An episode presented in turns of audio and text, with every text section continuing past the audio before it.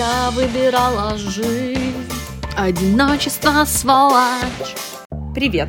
Это подкаст «Когда как». Меня зовут Катя Медведева. Я работаю CX-UX-исследователем в IT-компании, а в свободное время записываю этот подкаст и веду телеграм-канал про исследования для бизнеса. А меня зовут Ира Жирко. Я работаю врачом. Все. И мне все нипочем. А я работаю врачом, все еще пока не анализирую медицинские данные, наслаждаюсь жизнью и весной, насколько это возможно. Класс. Этот подкаст про все, что интересно людям около 30. С какими сложностями мы сталкиваемся, как мы их решаем. Или не решаем. Не решаем. И сегодняшний выпуск посвящен одной очень грустной, а может быть и не грустной теме. Мы будем говорить про одиночество.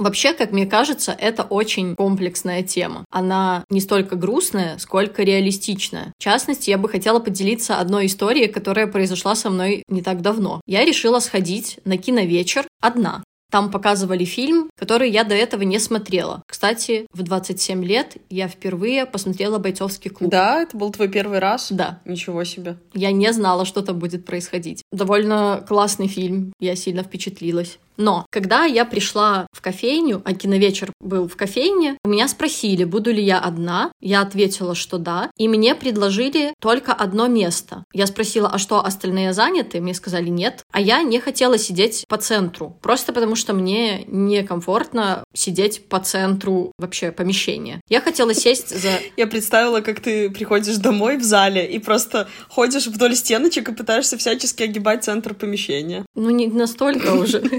Там был прекрасный столик, который мне понравился. Я хотела за ним сидеть. Я говорю, я, пожалуй, сяду вот там. На что девушка, которая была явно младше меня, не знаю, может быть, это важно, сказала, ну что вы, будете сидеть одна там, а кто-то, кто пришел вдвоем, будет сидеть здесь по центру. Ну, то есть намекая на то, что это место хуже, которое мне предлагают. Я настолько опешила, что не стала с ней спорить. Я вообще такой человек, редко Как опешил, спорю. так и не спорю, да? Да. И, ну, села по центру. Кошмар, я не знала этих подробностей, это же отвратительно. Получается, ты уже пришла, ты уже собираешься испытать какой-то опыт в этом месте, но тебе запрещают его испытывать в угоду людям, которые придут позже тебя, потому что их на одного больше. Да, потому что как бы я не имею на это права, если я пришла одна. Я позже поделилась уже этой историей в соцсетях с подписчиками и получила очень много отзывов, поддержки и каких-то других историй. В частности, люди часто рассказывали про то, как они были в Италии, и им тоже предлагали какой-то плохой столик у туалета только из-за того, что они пришли одни. Еще была история про то, как девушка купила билет в театр, и когда туда пришла, села на свое место, к ней подошла пара, видимо, с каким-то сотрудником театра, с просьбой поменяться местами, потому что пара покупала билеты позже, и одно место было на одном ряду, а другое на другом. И ей предлагали пересесть с ряда поближе на ряд подальше, при том, что, возможно, даже цена различается у этих мест. Так вот, эта девушка, в отличие от меня, настолько яро отстаивала свои права, что ее посадили в вип-ложу.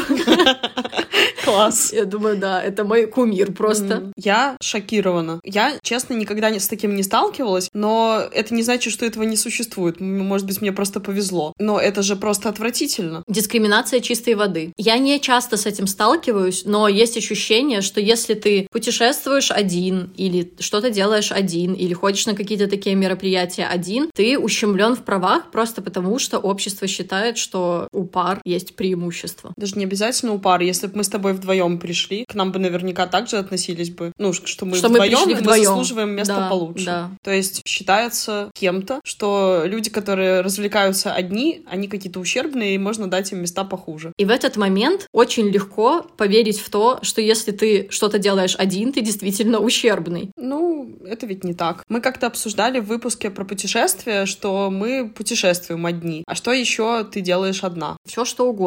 Я еду на работу одна, еду с работы одна. Я могу пообедать в кафе одна или поужинать даже в кафе могу одна. Просто сходить на прогулку, не знаю, там, поехать кататься на лыжах, если я туда доеду одна. Знаешь что? Я хожу в кофейню возле дома, и мне там нравится столик на шестерых.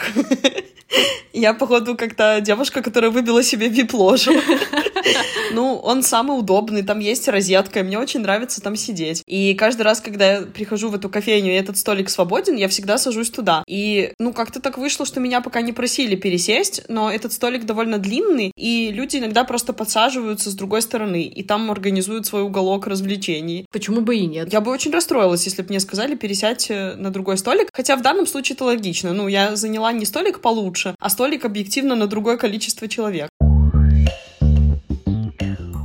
Еще есть одна штука, которая меня тоже раздражает. Во многих отелях ты доплачиваешь за одноместное размещение. То есть ты платишь за, допустим, там номер на двоих, очень редко бывает номер на одного человека, но доплачиваешь за одноместное размещение. Чего? Такое бывает. Якобы ты, ну я не знаю, я себе это объясняю так, что якобы ты заселяешься один в двухместный номер, и получается, что ты как бы не даешь еще одному человеку туда заселиться, поэтому твое заселение стоит дороже. Понимаешь? Подожди, а но ведь ты платишь полную стоимость двухместного номера. И плюс еще Да, за одноместное размещение. Ну, это даже нелогично. Ну, вот так. Офигеть. Этот мир абсолютно нетолерантен к одиноким людям. Отсюда вопрос. Считаешь ли ты, что одиночество — это вообще что-то плохое? Я думаю, что это какая-то естественная вещь. Она может быть как, как плохой, так и хорошей в зависимости от ситуации, твоего состояния и настроения. Просто мне кажется, что не всегда это то, на что ты можешь влиять. То есть вот если у тебя, не знаю, там волосы белого цвета, ты, конечно, можешь их перекрасить, но они все равно белого цвета. Также и с одиночеством. Если ты одинокий человек, то ты можешь, не знаю, там притворяться, что ты не одинокий, но все равно это так. То есть ты все равно должен что-то с этим делать, если ты хочешь.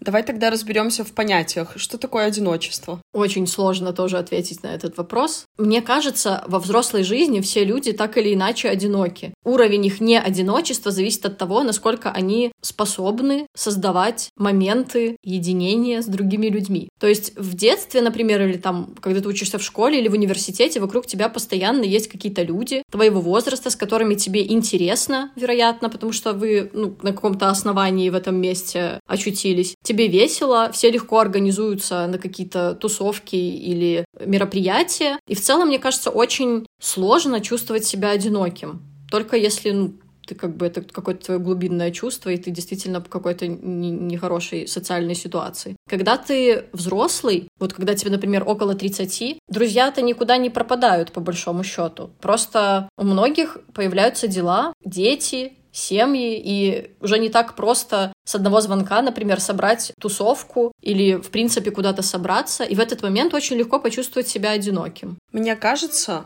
что есть разница между тем, когда ты один, и тем, когда ты одинок. Потому что можно не чувствовать себя одиноким, находясь в уединении, но при этом можно чувствовать себя одиноким, находясь в кругу людей. Да. И я вот это для себя разделяю. Мне очень комфортно с детства находиться одной, при том, что я очень люблю людей и потрындеть, и пообщаться, и пообниматься, и все что угодно. Но с детства я много времени проводила одна. Я люблю почитать книжки, позалипать в какие-нибудь игры, просто подумать, поучиться чему-то новому, и все это делать одна. И я очень редко чувствую себя одинокой. При этом я частенько чувствую себя одинокой в кругу других людей. И обычно это происходит, когда я чувствую, что я не могу поделиться тем, что меня волнует, точнее, что меня не поймут. Допустим, я хочу рассказать, как притянутый за уши пример, ну, допустим, я хочу обсудить сложности записывания подкаста. И я понимаю, что никто не знает про эти сложности, и никто не может полностью их со мной разделить и сказать, да, господи, это ведь так сложно, или там, наоборот, это так весело. Это вряд ли будет проблемой, но какие-то глубинные вещи ты часто не можешь рассказать людям, потому что они через такое не проходили. Или, допустим, когда ты там теряешь близкого, там, неважно кого, ты либо с кем-то расстался, либо у тебя умер кот, либо еще какой-нибудь близкий человек, не дай бог. И вроде как все технически понимают, как это происходит и что ты страдаешь, но никто не может почувствовать эту боль так же, как ты. И тогда ты можешь почувствовать себя одиноким. Нет, так киваешь, у меня голова сейчас оторвется. А еще я помню, что когда я жила в Калининграде, долгое время я не могла найти своих людей. Я помню, как мы собирались на кухнях, там, в каких-то барах, и я чувствовала, что это абсолютно не мои люди. Там одна из компаний, в которой я тусила. И мне было так одиноко, я просто готова была расплакаться всю эту тусовку. Хотя было весело, мы играли в настолки, мы что-то обсуждали, но я настолько чувствовала себя чужой в этом коллективе, что мне просто хотелось сбежать, мне не хотелось там быть. И вот это, наверное, самые одинокие моменты в моей жизни, это когда я была окружена людьми, которыми я не хотела быть окружена. Это правда, но в этом и заключается парадокс. Я думаю, что он в этом заключается. Ты стараешься найти своих людей или своего человека, но на этом пути ты будешь все равно встречать не своих. И вроде бы ты уже что-то нашел, и вроде бы вы там как-то общаетесь и что-то вместе делаете, но ты понимаешь, что не подходит, и тебе нужно снова от них уйти и идти искать новых людей. У меня настроение до Мосби во мне говорят. Ну да, ведь и в отношениях, и в семье можно чувствовать себя одиноким, когда твой партнер тебя не понимает, не слышит, там, не хочет с тобой разговаривать про что-то. Знаешь, есть же у некоторых пар наказание молчанием. Мне кажется, это и тоже... у родителей. У родителей? Тоже, и у друзей. Да? Угу. Тебя друзья наказывают молчанием? Ну, я думаю, это возможно. А, нет, такого не было. Слава богу. Я заметила, что я два раза уже в этом подкасте упомянула фразу, Слава связанную богу. с Богом, но при том, что я в него не верю. На самом деле, многие вещи хорошо делать одному. Например, вчера я ходила на прогулку, и так вышло, что забрела так, что мне пришлось возвращаться домой с другой стороны своего района. И я была очень приятно удивлена, потому что там мне показалось очень приятно. И как-то мне вообще не очень нравится район, где я живу. Да? А мне нравится Потому что район. он, потому что он какой-то слишком городской. М. Там слишком много людей. А вот с той стороны, где я шла, во-первых, возле железной дороги, там такой полустанок, можно так сказать, и какие-то деревья, солнце приятно садилось. И я просто шла и наслаждалась тем, что я иду одна, тем, что я иду туда, куда я хочу, что думаю то, что я хочу, что мне не нужно ни с кем разговаривать, никого слушать, только подкаст, который у меня в наушниках был. В общем, классная была прогулка. Получается, ты испытала одиночество со знаком плюс. Да. Я сегодня готовилась к подкасту и решила посмотреть, что вообще пишут про одиночество и что там на повестке дня. Оказалось, что есть несколько периодов жизни, когда у тебя больше шансов почувствовать себя одиноким. Например, первый такой период случается в 20-25 лет как раз. Ну, мы уже чуть-чуть переросли этот момент, но я понимаю, о чем идет речь. Это то, о чем ты сказала про универ. Когда ты учишься в универе, сам контекст твоей жизни создает очень много знакомств и окружает тебя разными людьми. А потом ты заканчиваешь универ, устраиваешься на работу, и внезапно в твоей жизни нет столько общения. То есть у тебя нет потока из 90 человек, и ты просто ходишь на работу, иногда в какую-нибудь маленькую компанию или в маленький отдел, в котором 5 людей, и все они не твоего возраста, и тебе с ними не интересно. И тогда ты впервые чувствуешь себя супер одиноким. И я помню, как мы с тобой лежали вот здесь, в этой же комнате на диване, и обсуждали, где же нам брать людей в 25... Ой, людей. Где же нам брать друзей в 25? И поняли, что нужно, кажется, эти моменты и эти тусовки создавать самим, Да. либо позвать всех в бар, либо наскрести по социальным сетям старых знакомых и как-то их объединить. И вот в 20-25 такое случается впервые. Потом человек чувствует себя одиноким в 40-45, потому что Вырастают дети. вырастают дети, да. И потом, когда начинают умирать твои друзья и знакомые, ну там где-то за 60. При этом парадоксально, но факт, что люди к 60 чувствуют себя почему-то менее одинокими. Я увидела это упоминание в нескольких статьях, но я не поняла, Возможно, почему они так. просто с этим смирились и научились э, как-то это выдерживать. Возможно, они остаются одинокими, но хорошо к этому относятся. Ну, это спокойнее. Да, думаю, да. Насчет того, чтобы создавать события, собирать друзей, вот мой еще поинт в том, что это делать все сложнее. Да. То есть у меня, например, друзья врачи, и они, например, дежурят. И очень сложно иногда попасть в день, когда человек не дежурит или не после дежурства, или после дежурства, но хорошо себя чувствует. И, ну, просто реальность такая, что ты можешь хотеть увидеться с людьми, они физически, например, не могут. И еще может быть такое, что вчера во время прогулки я тоже думала, вот, хорошо бы там собраться с кем-нибудь, чего-нибудь там намутить. Но у меня, например, просто нет сил физических и моральных, чтобы это организовать. То есть я думаю, ну надо же, придется же организовывать. И я думаю, ну, подождем еще. У меня периодически возникает желание собрать тусовку у себя дома. Я понимаю, что для этого нужно убраться, и это меня выматывает одна мысль об этом. Есть клининг, напоминаю. Ну да. Напоминаю всем, если вы не любите убирать дома, есть клининг, и им можно пользоваться. Хотя я недавно мыла сама окно, и это очень медитативно, на самом Да, деле. кстати, мыть окна я люблю. Я когда жила у тебя, я постоянно мыла окна, потому что они маленькие, а мои окна меня пугают.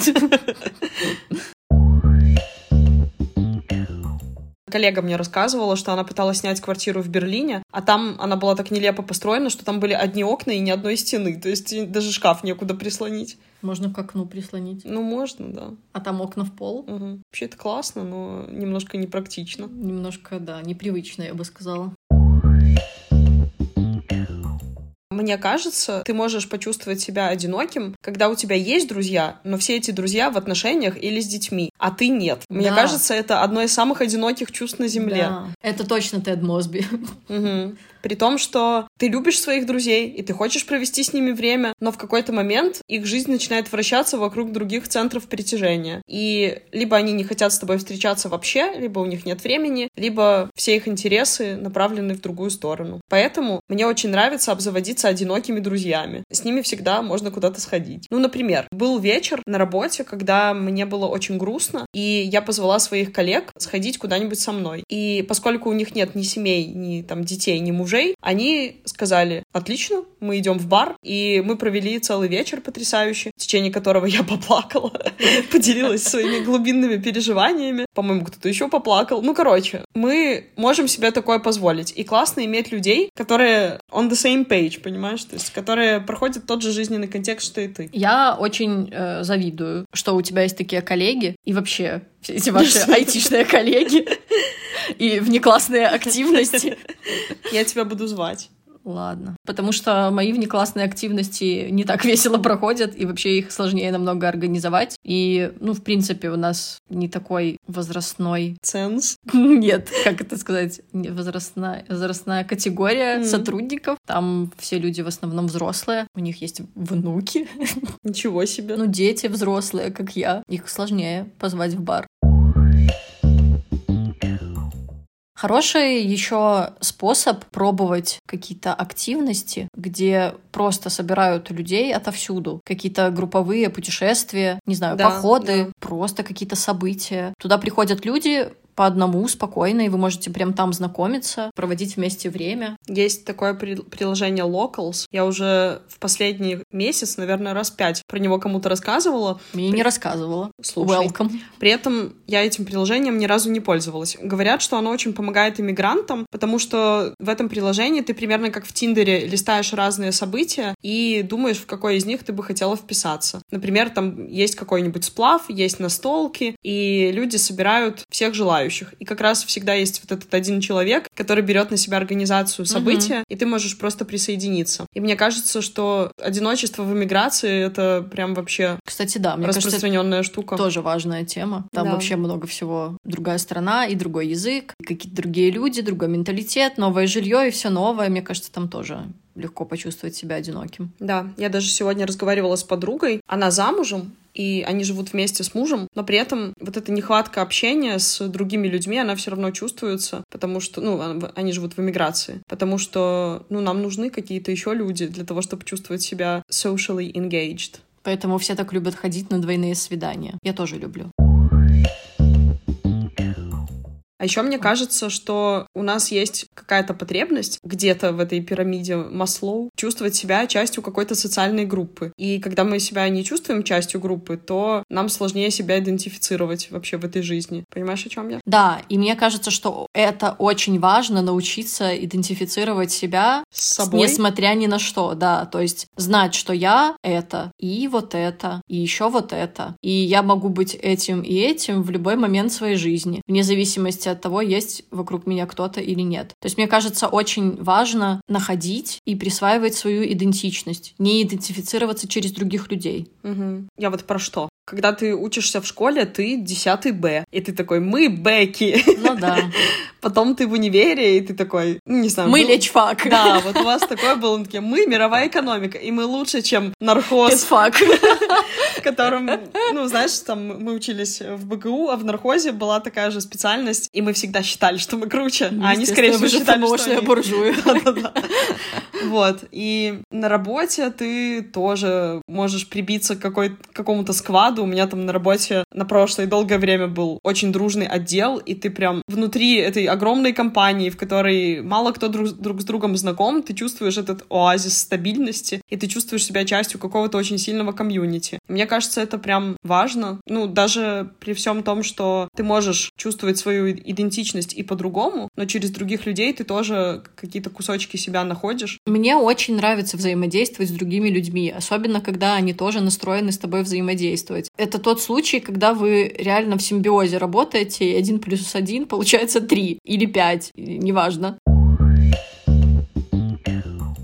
Слушай, а ты помнишь, как проходил для тебя карантин, когда начался ковид? Чувствовала ли ты одиночество? Вообще нет. На самом деле я воспринимаю это как лучшее время в своей жизни. Не могу в, 2000, тебя. в 2019 году, когда это все началось, получается, в конце 19 ну, в да. начале 20-го, да. Ну, будем считать 20-м. Я была в интернатуре, то есть я только закончила университет, и у нас были очень еще сильные университетские связи, и ну, мы очень много общались с теми, с кем учились. Потом у нас нас организовалась так называемая карантинная тусовка, ну, как раз из людей э, из, из университета. И мы очень много вместе тусовались, проводили время друг у друга, куда-то ездили, болели все в одно время ковидом. Я помню, как мы должны были отмечать Хэллоуин, и у одного нашего друга пропал запах, и он решил к нам не идти, а я думаю, боже, какая разница, мы же все равно все заболеем. И тогда ничего в мире как будто бы не происходило, кроме ковида. Все были в каком-то замешательстве, все замерли. Ну, реально, ничего не происходило. И это для меня было такое время, когда можно было просто жить, тусоваться. Ну да, было немного боязно из-за болезни самой, потому что никто не знал, там, как она точно протекает и что будет со всем этим. Возможно, для людей, которые, у которых есть дети и семьи, было сложно сидеть все время дома, но я не была в такой ситуации, мы на, наоборот сделали из этого какую-то супер классную активность. Вот это было время, когда я пекла блины для других людей, мы Ничего ели их с вареньем, и я вообще не чувствовала себя одиноко. Офигеть. Нет, я не могу тебя поддержать. Точнее, я за тебя очень рада. Спасибо, друг. Но, ну да, кстати, я правда рада. Мне, ты же знаешь, мне часто сложно радоваться за других людей, но сейчас я испытала радость. Мне было довольно одиноко на карантине, потому что мы ходили в офис, и у меня была активная вот эта рабочая жизнь, а в какой-то момент ее просто не стало. И я не могла поехать, я жила в Калининграде, я не могла поехать домой. Я не могла ни с кем видеться, но это было мое решение, потому что я довольно серьезно восприняла ковид и правда не хотела заболеть. Я не хотела ехать к родителям, чтобы не заразить их. И все, что я делала на карантине, это сидела дома, занималась йогой, ходила на польский онлайн и, и много плакала, я точно помню. Это наложилось еще на какой-то тяжелый период в моей жизни, ну, такой личностный кризис, который я независимо от ковида переживала. В общем, я, наоборот, вспоминаю это как один из худших периодов в моей жизни. И я помню, что даже мы жили в Калининграде с моей подругой, ну, в смысле, она там жила, и я там жила. И мы даже не могли встретиться, потому что мы переживали, что мы заболеем. И мы созванивались по скайпу и пили сидр. И я помню, что и она чувствовала себя очень одиноко, и я, и мы этим делились. Ну, было прям отвратительно. Мне кажется, что у тебя довольно уникальный случай, и что люди в большинстве своем из-за ковида почувствовали себя оторванными от всего вообще в жизни. А, еще я на права, по-моему, училась в то время. Ну, я вот польский выучила. Я до сих пор все эти ковидные штуки, э, мне проще их обсуждать на польском, чем на каком-нибудь другом языке. Потрясающе. Там кварантанна. Что это такое? Карантин. Кварантанна? Да. Это женский род в польском? Да. Кварантанна? Ну, по-моему, да. Потрясающе. Ой, знаешь, что еще помогает справиться с одиночеством? Я смотрела сериал «Хороший доктор», и там рассказывалось про то, как важно найти свой tribe, типа свое племя. И там рассказывалось про подростков, биохакеров, mm-hmm. которые вживляют в, свои, в свое тело разные гаджеты. К чему я все это? Часто люди находят какое-то сообщество по интересам, и для них это становится определяющей частью их жизни. Например, я слышала такой факт, что ли, не знаю, насколько это правда, что когда в семье рождается глухонемой ребенок, его сообщество глухонемых считает более близким к самим себе, чем к его семье. Потому что это люди, которые понимают тебя лучше, чем твоя семья, несмотря на то, что семья тебя любит. Ну что, резюмируем. Выпуск получился грустным. И коротким. И коротким. Если вы грустите от того, что выпуск короткий, послушайте наши другие выпуски, которые вы еще не успели послушать. Например, второй эпизод про путешествия. Он очень смешной. Или выпуск про свидание. Одиночество. Бывает Двух видов. Хорошее и плохое. Когда ты просто один, и тебе с этим комфортно, и когда ты одинок, даже если тебя окружают люди. Как с ним справиться? Можно попробовать переоценить свое нахождение в одиночестве и найти в этом какие-то плюсы, а можно найти себе племя, комьюнити, людей, которые тебя понимают. А еще можно слушать подкасты, особенно где говорят два или несколько человек. Это может некоторым образом вовлекать тебя в беседу. По крайней мере, со мной работает. Да? Когда мне становится грустно, например, или когда я еду на работу на общественном транспорте, а там мне всегда становится грустно, я слушаю подкасты. Очень часто «Сперва ради», очень классный подкаст, и какие-нибудь другие разные болтологические подкасты. Мой любимый подкаст — «Дневники Лоры Палны». Очень советую. Это True Crime подкаст про маньяков серийных. Я тоже испытываю это ощущение, как будто бы кто-то разговаривает рядом со мной, а я участница этой беседы. И можете слушать наш подкаст, все предыдущие выпуски, чтобы почувствовать себя понятым, Вовлеченным. вовлеченным. Ну а это был подкаст «Когда как». Нам почти 30. Ну прям уж. Ну прекрати. Смотри правде в глаза. Хорошо. Ладно, нам 27. Мы иногда чувствуем себя одиноко, но считаем, что это нормально. Да, если когда-то вам тоже одиноко, Заходите в наш телеграм-канал, пишите Давайте. комментарии, будем общаться. ну все, давайте. Шлем поцелуйчики. Пока-пока. Пока.